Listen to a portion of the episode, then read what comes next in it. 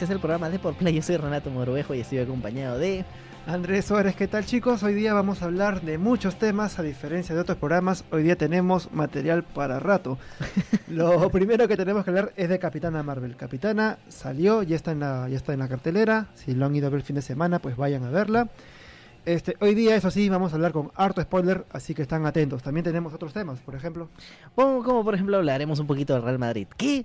De por play hablando del Real Madrid, sí, hablaremos, pero de FIFA 19, porque Ah, hay unos creyeron. fichajes sorpresa que han llegado, que ahí les, les les estaremos comentando, pues cuáles son lo- las contrataciones según el simulador y quiénes podrían llegar, quiénes podrían irse, quiénes están con el contrato ahí colgando en la mano para ya salirse de este Real Madrid. Exacto, también vamos a hablar de Dragon Ball Super. ¿Qué sucede con el anime?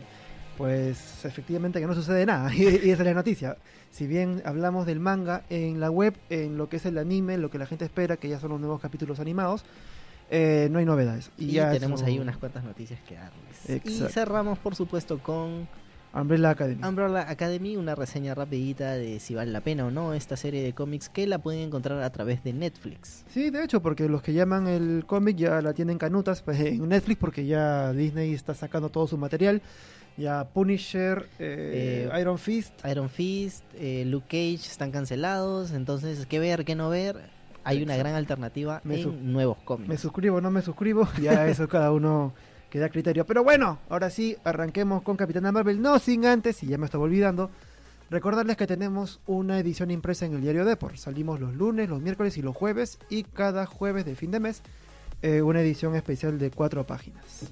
Y ahora sí, si no me olvidé nada, ya. Y tenemos un nuevo programa que se llama The por Gamer, muchachos, que lo pueden ver. Hay sorteos, hay gameplay, hay resumen de noticias también solamente de videojuegos y de eSports. Ahora sí, vamos de frente con Capitana Marvel. Ya, ¿qué con Bueno. Capitana Marvel?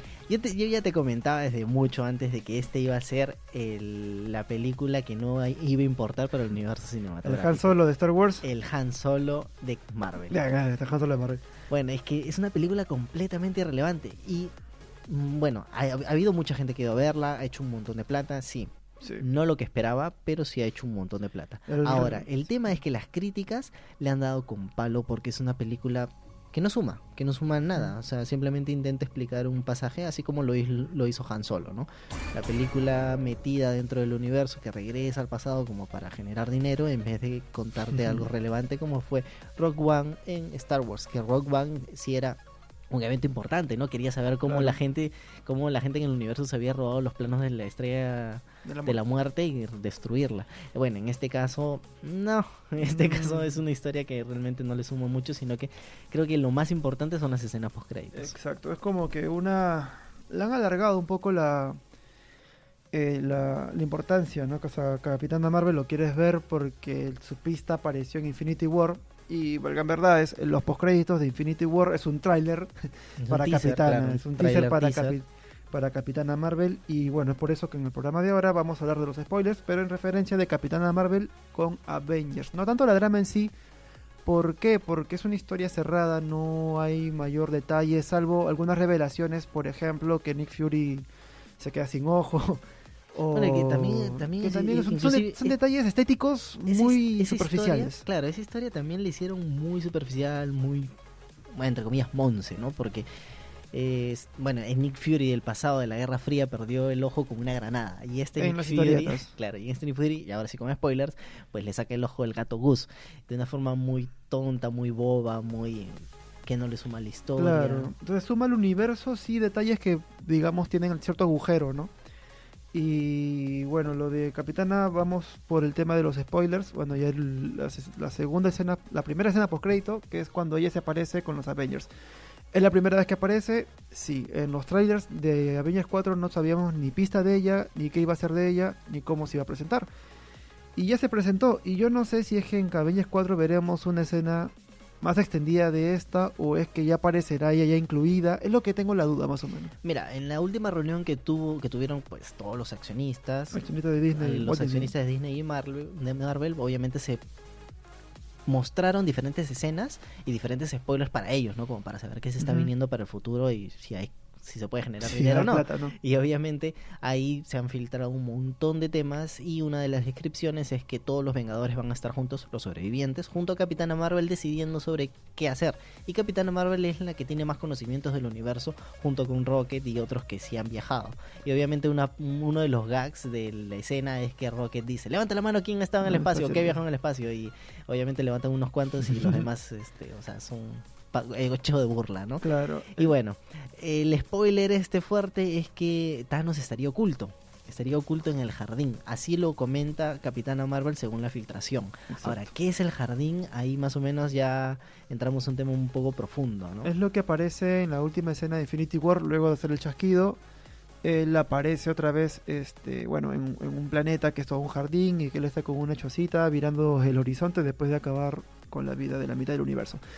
Y ahí seguidamente simplemente se van al espacio como para ya comenzar a pelear con Thanos según la filtración, la última filtración. Y así conectaría Capitana Marvel con Avengers Infinity, War- Infinity War, perdón, Endgame. De Sí. una manera bastante simple. Y también y, eh, junto un poco lo, la, con- o sea, la situación ahora de, de Thanos recuerda mucho a los cómics de Infinity Gauntlet. En el sentido que ya es un Thanos que ya se echó para atrás, ¿no? Que ya hizo lo que quiso, ya está tranquilo, ya no tiene mayor deseo de, de controlar la humanidad, sino simplemente ya logró su cometido. O sea, si lo matan, ya bacán, ¿no? Si hacen, si hacen la reversa de lo que él hizo por el chasquido, pues bueno, yo no sé qué tan... que el enemigo sea tan, tan importante ahora, ¿no? Pero, Pero- definitivamente yo creo que vamos a ver la despedida de muchos Vengadores. Exacto. Pase lo que pase. Y en verdad, ese es el único detalle fuerte de relación de Capitana Marvel con Avengers, porque de ahí tenemos lo del Gus que escupe el Tesseracto, que explica un poco que cómo Shield tiene el Tesseracto. Pero, de todas maneras también deja algunos huecos, ¿no? Como, o sea, cómo los nazis lo recuperan o cosas por el estilo. Claro que sí es en el pasado, Claro, es en el pasado. pero bueno, imagino que aún hay más temas para hablar. Lo que sí se sabe, al menos, es que John Rock, que es el- uno de los villanos de la película, este, Está vivo. está vivo. Lo mandaron en una cápsula a un planeta lejano, entonces ya esto deja entrever que puede haber una secuela. Eh, me imagino que van a explicar más detalles de, lo ven- del- de esa ¿Tú época. crees que aparezca en Endgame Ron- John Rock? ¿Será Mm, relevante? No, no creo. La no, no verdad creo es que, que mira, a- más relevante lo siento a Ronan que a John Rock. O sea, Ronan ya me demostró que es un villano que ya, podía hacerlo todo, pero lamentablemente, o sea, ya no está. Sí, Ahora. John Rock podría tomar su lugar, mm, pero la verdad es que no lo veo dentro de la historia de Endgame, sino que sí me pareció relevante en, en algunos pasajes dentro de Capitana Marvel, pero para luego del universo Marvel no lo veo. Pero pues. hay un- teorías que dicen que luego de Endgame quizás tengamos Secret, Secret War, donde los Vengadores, una gran cantidad de los Vengadores van a ser reemplazados por Skrulls. Y ahí va a ser como que la guerra entre Capitana Marvel y los Skrulls otra vez. Claro.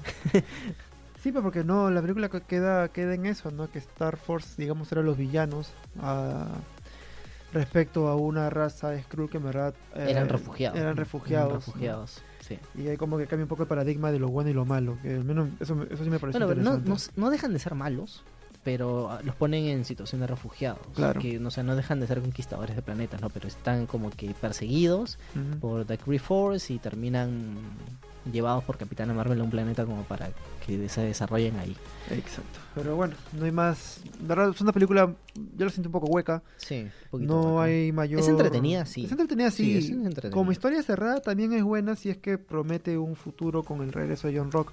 Pero con relación a Avengers, es ese detalle, no hay mucho más de que... Me gustaría verla en el siguiente tráiler de Avengers. Sí. Sería bastante bueno. Bueno, ahora sí pasamos al tema de FIFA 19 y Zidane. Como saben, Zidane ha vuelto a tomar las riendas del El Real cuadro Madrid, merengue. bueno, luego de unos partidos que uf, le han dado con palo a que este en Real una semana perdió... En una semana perdió tres títulos. Tres, tres copas. títulos, tres copas. Y bueno, vamos a ver en el mundo de las maravillas del FIFA 19 cuál es el destino para Zidane. Bueno, en las redes sociales ya se comparten como que alternativas, ¿no? Cómo formaría este Real Madrid nuevo de Zidane. Ujú.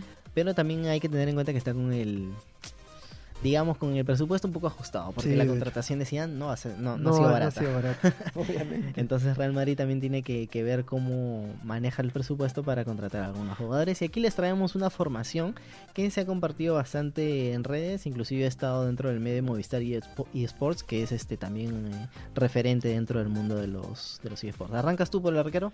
Ya sí, yo arranco. Primero va Navas en la portería. En la defensa tenemos a Marcelo, de izquierda a derecha, a Marcelo Ramos, Varane y Carvajal. Al centro, Pogba, Kante y Modric. Y en la delantera, Vinicius Junior, Benzema y Hazard. Bueno, las, las grandes sorpresas obviamente son Pogba y Hazard, ¿no? Yo, mira, sinceramente es un equipazo. O sea, yo sacaría a Benzema, ya te lo dije en la mañana. Sí. Porque no, no me parece un 9 que, que pese tanto, pero yo creo que tiene la confianza de Zidane.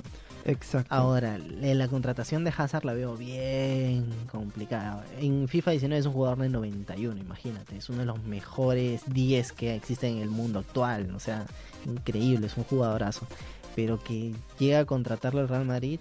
Mira, Es era una contratación de que, que ya se comentaba cuando terminaba el Mundial.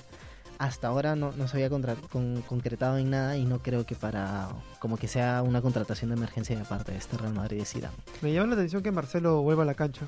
Eh, ojalá. Estuvo afuera. Ojalá. No creo que esté tan dispuesto a trabajarla con Zidane. Su relación con Zidane no tengo tanto idea qué tal fue. No, sí, sí, sí es buena, sí es buena, o sea, se conocen, pero veremos si, bueno, esto fuera mucho tiempo, veremos si to- retoma el, el- el ritmo, Sergio Ramos también regresaría, eh, Navas obviamente tomaría la titularidad ya de frente con, con el Madrid, con, es, con Zidane, porque es como que su arquero favorito prácticamente, Eh, también Courtois está con la cuerda ahí floja.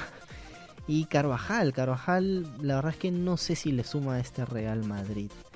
Pero veremos, ¿no? ¿A quién pondrías a diferencia de Carvajal? Ah, la verdad es que no sé. Te diría Isco, porque a mí me gusta cómo juega Isco, pero Isco también está como que ya, ya saliendo. Y mira, co- para comentarte, eh, porque justo Débora acaba de publicar una lista de cuatro jugadores que quizás ya definitivamente no estarán en el Real Madrid, y entre ellos está James. James Rodríguez no era del agrado de Zidane. No, ya que va a volver. No, ya no hay forma, pues. O sea, estaba de préstamo para el Manchester. ¿Para el Manchester? Claro, sí. Bueno, estaba. No, para el. Vaya. Para el Bayern, perdón. Sí, estaba de préstamo y, y era un jugador del Real Madrid. No agarró titularidad como regular dentro del equipo de- del francés. Así que mm, la verdad es que yo creo que lo van a vender también para ganarse un poquito de sencillo. ¿Qué otros jugadores hay? ¿Qué otros jugadores hay por ¿Qué aquí? Depor? Agarrame un segundo que te los busco. Eh, Dani Ceballos también estaría ya Bueno, con el contrato fuera para venderse. Isco también. Y la gran sorpresa, Gareth Bale. Gareth Bale no retomó su nivel luego de la lesión que tuvo. y tampoco Y- aparece en la lista, ¿eh? Eh, no, tampoco aparece en la lista de FIFA 19, así que seguramente eh, será una de los, uno de los jugadores vendidos de este Real Madrid. Lo que sí llama la atención es que el- o sea, la carta dorada, que es la, digamos, la, la más especial de la, de la nómina, es de, N'Golo Kanté. de- ajá, de, de la canté. Bueno, este, Con con, 89 bueno, si pones a. Luca Modric, a Kanté y a Hazard en- de mediocampo, o sea, tienes ti- 3-10. o sea, Sí, tres 3-10. jugadorazos ahí que te pueden mover. De hecho, Modric eh, tiene 92, así Sí. que él es el más, el más habilidoso. Ahora, con respecto a Pogba, no estoy seguro si dejaría el Manchester. ¿ah? No. No estoy seguro sobre esa contratación. Pero veremos, ¿no? Vinicius Junior me llama la atención que esté tan arriba con 78 puntos de media. A mí me ¿Cuál ha gusta. sido el cri- cuál ha sido el criterio? Lo que pasa es que es un buen jugador, pero. bueno, ya se, han dado cuenta, ya se ha dado cuenta todo el mundo, ¿no? O sea, tiene buen ritmo, por ejemplo. Tiene 94 de ritmo. 80 y, bueno, su drive no es tan su bueno. dribbling tiene 82. Tiene 73 de, 73 de tiro. Entonces, a comparación de los delanteros, es, es un poco bajo. es que lo, ¿no? último, lo único que le falta a Vinicius es gol. Lleva la pelota a donde sea, Sí. te la lleva hasta el área y el problema es que no patea bien, o sea, la manda para afuera, la manda por un lado. No, no le he visto remates de cabeza a Vinicius, en ese sentido no, no, no pinta dentro del área cuando por ejemplo tira un, un, un- un tiro libre o algo así por el estilo. Pero a mí es un jugador que me agrada mucho, Exacto. le Bueno, veo mucho futuro. Y bueno, si quieren ver la lista y tener una mejor imagen de las estadísticas de cada jugador, pues bueno, los invitamos a que entren a la portal de, de Play y vean con más detalle esta formación que es 4-3-3, que me parece, bueno, creo que es la, la- la más común. Y bueno, ya. Eso es lo que hay que hablar de FIFA 19. Ahora vayamos a Umbrella Academy y Dragon Ball Super. ¿De qué quieres hablar primero? Vamos con Umbrella Academy y cerramos rapidito con Dragon Ball Super porque ahí tenemos unas cuantas cosas que Ya. importantes. de Umbrella Academy. Goku. Tú que la has seguido a la serie, me la has comentado, incluso creo que me la has recomendado. Sí. ¿Por qué? ¿Por qué la recomiendas? A ver, porque uno espera cuando ve una película de cómic o cuando ve una serie de cómic, espera que sea divertida. Ya. Sobre todo, ¿no? Porque, a ver, este, es cierto que le estamos dando con Pablo Capitán Marvel, pero inclusive hemos ido a verla. O sea, es una película que nos ha entretenido mucho y que sabemos que Marvel no, en ese sentido no, o sea, siempre va a cumplir. Sí. Siempre cumple que, es, que va a ser una película divertida. Entonces, Umbrella Academy tiene todas las herramientas para ser divertido, para tener una buena trama. El único problema que te diría es que sí se le nota presupuesto un poco reducido, porque tem- toca temas un poco complicados como para meterlo dentro de la ciencia ficción, Claro. que es viajes en el tiempo. Y curiosamente no es creado por Marvel y por eso lo estamos dando como una alternativa para aquellos que quieran ver una serie de cómics en Netflix porque se ha ido un montón, ¿no? O sea, Sí. ya Iron Fist se fue a pesar de tener este buena aceptación, Luke Cage también tenía buena aceptación, entonces bueno, ahora las alternativas es buscarlas en, en- en otras empresas y en este caso pues es creado por el mismo ex vocalista de My Chemical Romance que la verdad tiene una historia súper alocada. Y ya te comentaba, creo, en un podcast pasado, que o te lo comenté en la, en la redacción, la verdad es que no me acuerdo, que la adaptación a Netflix es completamente diferente de los cómics. ¿Por qué? ¿Por qué? Como, pues, es que es tan alocada la historia que, por ejemplo, la primera aventura que tuvieron los niños todos juntos y se mostró dentro de los cómics fue pelearse contra la Torre Eiffel, sí te lo comenté, creo. Sí, sí, sí, sí, sí. Y este, obviamente poner eso dentro de una serie de Netflix es un poco raro, un poco alocado, ¿no? Inclusive los personajes cambiaron de poderes para la serie.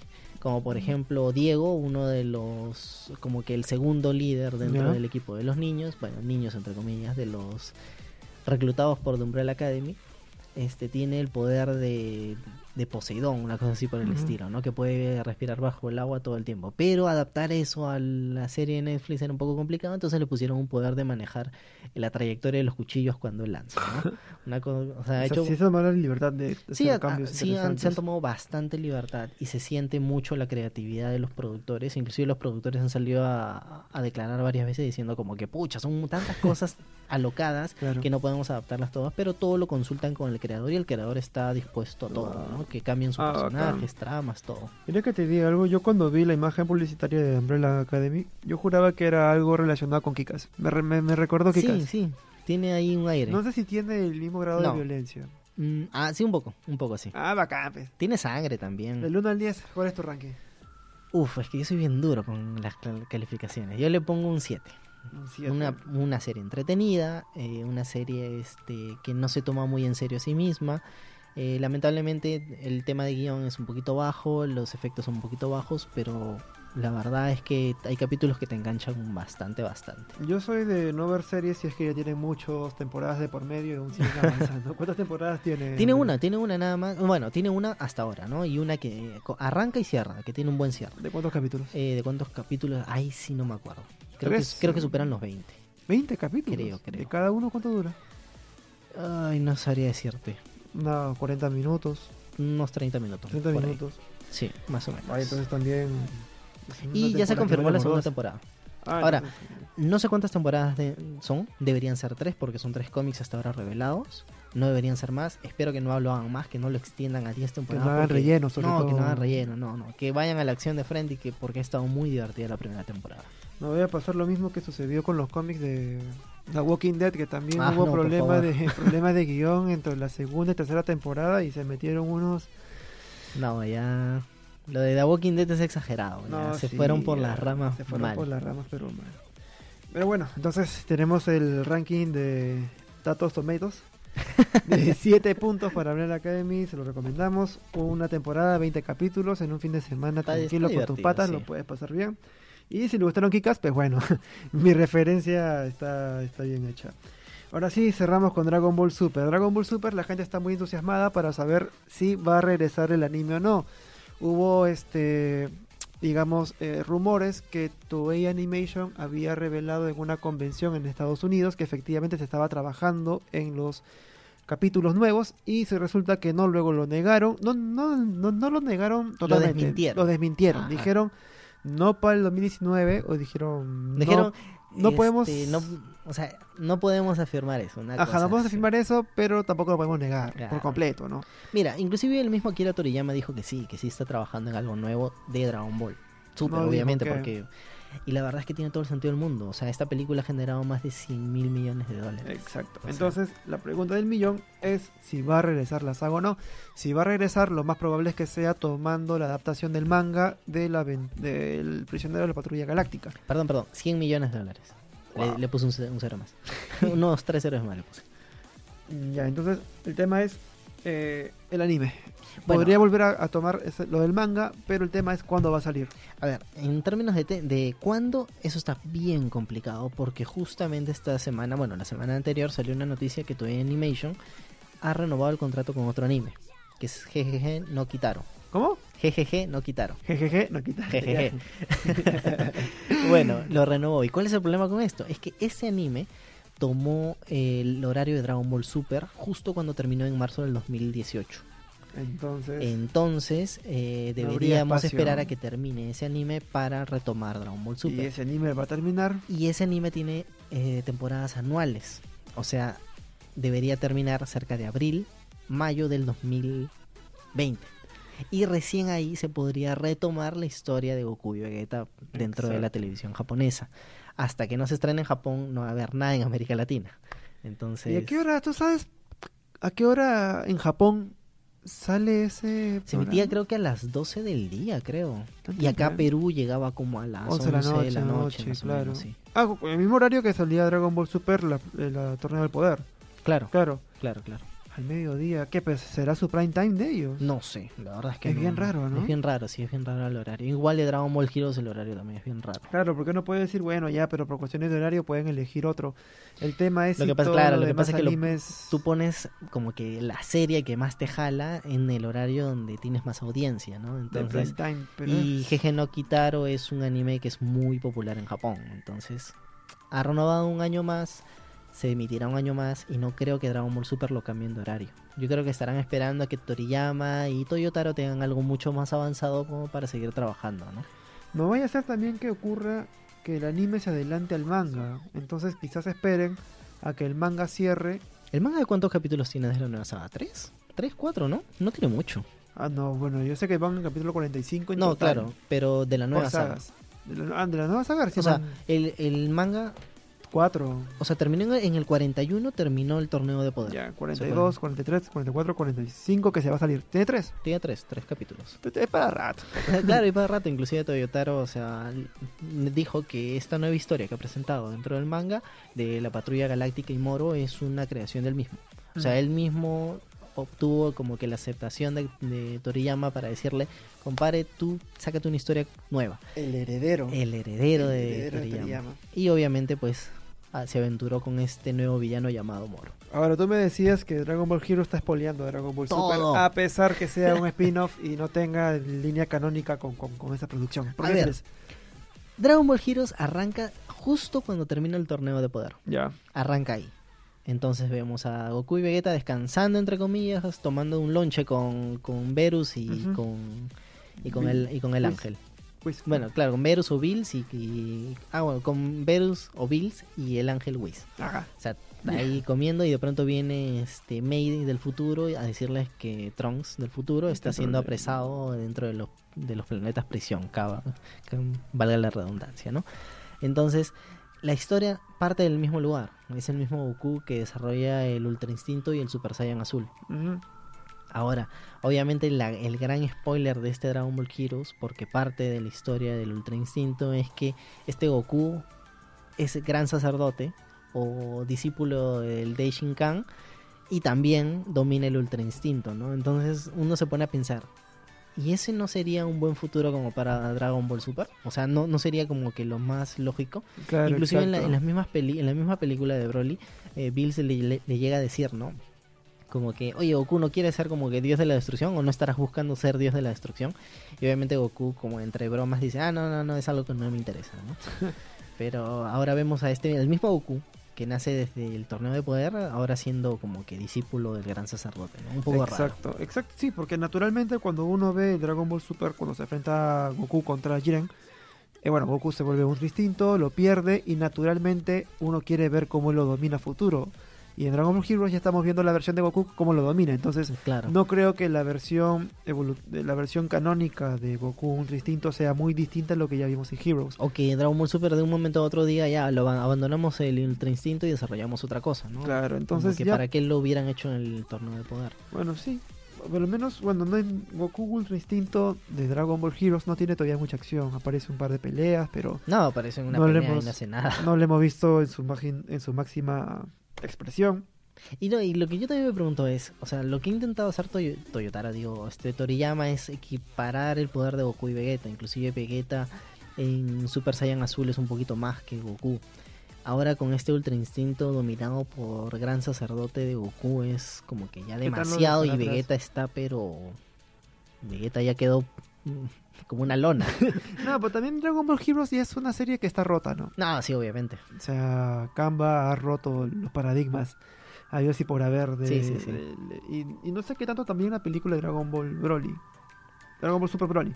Es que yo no... Aunque también está medio roto. De nuevo, para mí roto. Dragon Ball Super Broly fue muy entretenida, pero es un Han Solo. O sea, no sé si este Broly va a aparecer, porque si aparece le veo todo el sentido del mundo a la película. Si no aparece, como que ¿para, para qué, no? Mm, Ahí cierto. está lo extraño. Pero bueno, eso ha sido el, El El popurrí cierre, de, el de- popurrí de de Dragon Ball. Super, el popurrí de nota que hemos fabricado ahora.